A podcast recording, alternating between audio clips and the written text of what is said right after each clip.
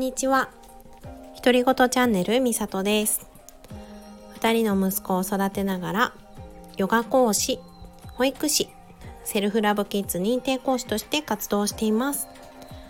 このチャンネルではヨガのこと自己肯定感のこと子育てのこと日常で気づいたことをゆるくお話ししていきます。家事のながら聞きなんかでもいいのでよかったら聞いてくださいね。はいこんにちは。皆さん金曜日です。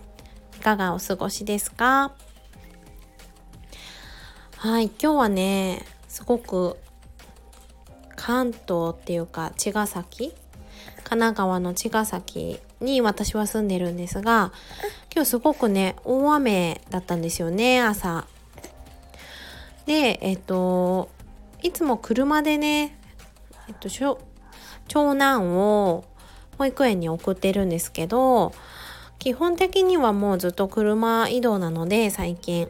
あんまりね長靴を履かなかったんですがさすがにすごい大雨だったからね長靴をね履いて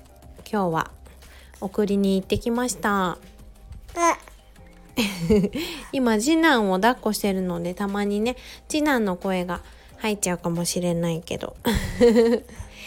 そう。それでねえっと梅雨入りしたんですよね関東も。なんか梅雨入りって感じのこう雲がたくさんあって雨も降っててっていう感じの天気でしたね今日も。皆さんは梅雨は好きですか？私はあんまり好きじゃないんだけど梅雨の中でも嫌だなって思うのは洗濯物が外に干せないこととあとジメジメってした感じがちょっと苦手だったりはするんですがでもなんかいいところもあるなって最近すごく思っていてアジサイとかすごく好きなんですよ私。あの色がとっても綺麗だしなんか雨に濡れてで水滴がついてるのとかもとっても綺麗だなって思ってるので。眠いね。眠いね。そう。だからアジサイとかを見てるとなんか気持ちが穏やかになってなんか癒されるなーっていう感じがするのでうん、それはね梅雨のすごいいいとこだなって思うしなんかこの間梅雨に入る前にねまだ結構暑かったんだけどあの紫陽花がどんどん次々に咲いてきてなんか不思議だなってすごい思っててなんでわかるんですかねお花って。季節の変化みたいなのが。どうやってこの時期に毎年咲くんだろう。ってすごい思ってね不思議に思ったりしていました。で私今日気づいたんですけどそう今日長靴で行ってで長男を送っていった後に次男の皮膚科に行ったりとかと買い物に行ったりとかちょっといろいろね動き回ってたんですがすごい雨だったから水たまりがねすごい大きいのができてたりしたんですよ。でその中を私は長靴だったからもう気にせず歩けたんですよ。いつもはね避けてるんです靴だから。でそしたらチャプチャプって音がするじゃないですか。で水たまりに雨音雨粒が落ちてポツンポツンってなる音とかがして水の音がすんごいしてたんですよ。大雨だったから。で私ねその雨の音はすっごい好きだって今日気づきました。なんか最近集中できないなって時にねノイズキャンセリングの YouTube を流してるんですよね。でそれがただただ水の音が流れてるやつなんですけどすんごいよくってなんかその時間めちゃくちゃ集中できるんですよ。だから普段私多分いろんな音が気になっちゃったりとかしてでなんか集中途切れちゃうんだなっていうのに気づいてでその雨の音もそうだなって思いましたなんかあんまり音が聞こえないっていうか車の音とか聞こえるけどなんか余計な音が聞こえずにすごく静かじゃないんだけど雨の音がするから。でも静けさみたいなものを感じて心が静かなのかな。そうそう心の中がクリアになる感じなのかな。だから好きなのかも。なんかそんな風にね今日思った。雨の一日でした。それでですねそうラジオでねもう最近はずっとイベントの話をしていました。ファーストミーティングっていうイベント福岡のイベントですね。でそのあの募集というか申し込み締め切りが水曜日だったんですよね。だからそこまでね1ヶ月ぐらいかな準備をして告知してっていう感じで走ってきてですね。本当に走ってた。なんだか。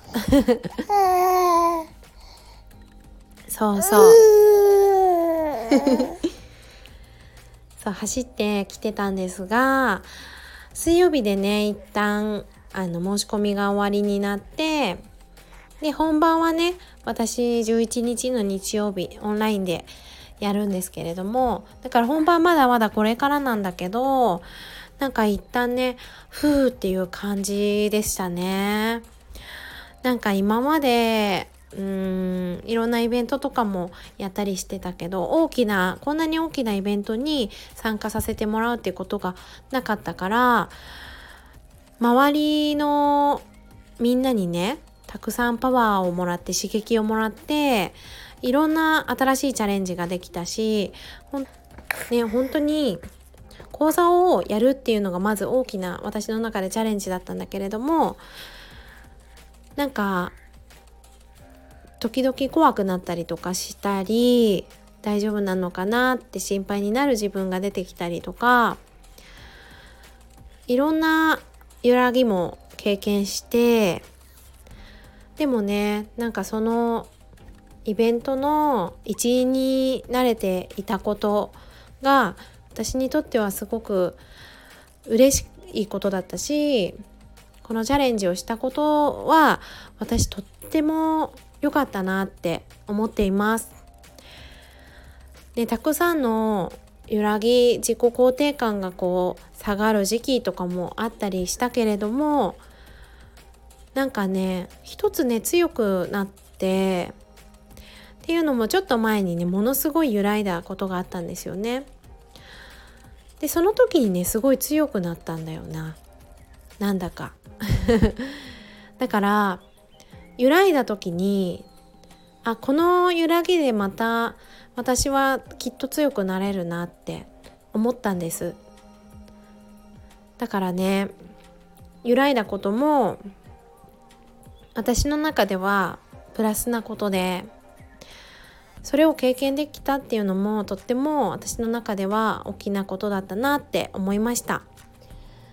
そうそうなんですよ。なんかねこう自分でチャレンジするって決めたんだけど勢いだけでね結構ね 行動しちゃってるんですよね私が。だけどその勢いがあるっていうのは悪いことじゃないなっていうのも気づいて私の中で、えー、ちょっとこれマイナスじゃないって思ってたことが意外とプラス転換されていてね最近書き換えられていていやそれそれは私の中でいいことだよって言ってくれるね自分が現れたりとかしてなんかそんな風にね自分の中でも新しい発見をたくさん、うん、ありつつそして応援してくれてる人がたくさんいたことが私にとってはね心強かったしすごく嬉しかった出来事でしたね。でそれで今日は明日からね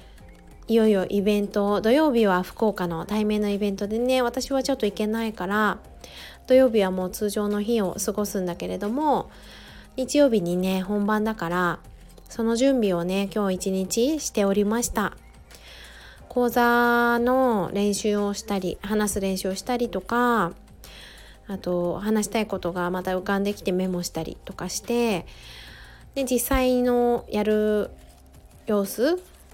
やる様子って言ったらおかしいかな。あの一人でねズームつないで画面共有したりとか練習をねしていてもうねあの話したいことがすごい 溢れてきちゃって収まるかなっていうところを本当に心配しております。なんかどんどんどんどんねあこれも伝えたいこれも伝えたいっていうのがどんどん出てきちゃうのでねなんか伝えたいことを1時間でこう伝えるっていうのは本当に難しいことだなと思いながらだけどせっかくのこの機会をいただいてね伝えられる人がいてでそれをうーんこの機会に伝えたいって思うとたくさんになっちゃうんだよなと思ってすごい講座の難しさっていうのをまた感じています。でなんとかね1時間でお話ししていけたらなって思っています。そんなね最近ですねイベントへの準備ようやくねもう終盤になってきました。あとは本当に誰も体調を崩さずに無事に本番を迎えられるっていうのを祈っていてですね。そう自分の家族も含めそして講座をする先生たちとか福岡であの対面でやる皆さんとか、ね、参加される方とかもう梅雨だからさ体調崩しやすいからねあの崩さないようにみんなで元気に迎えられたらいいななんてことを考えたりしています。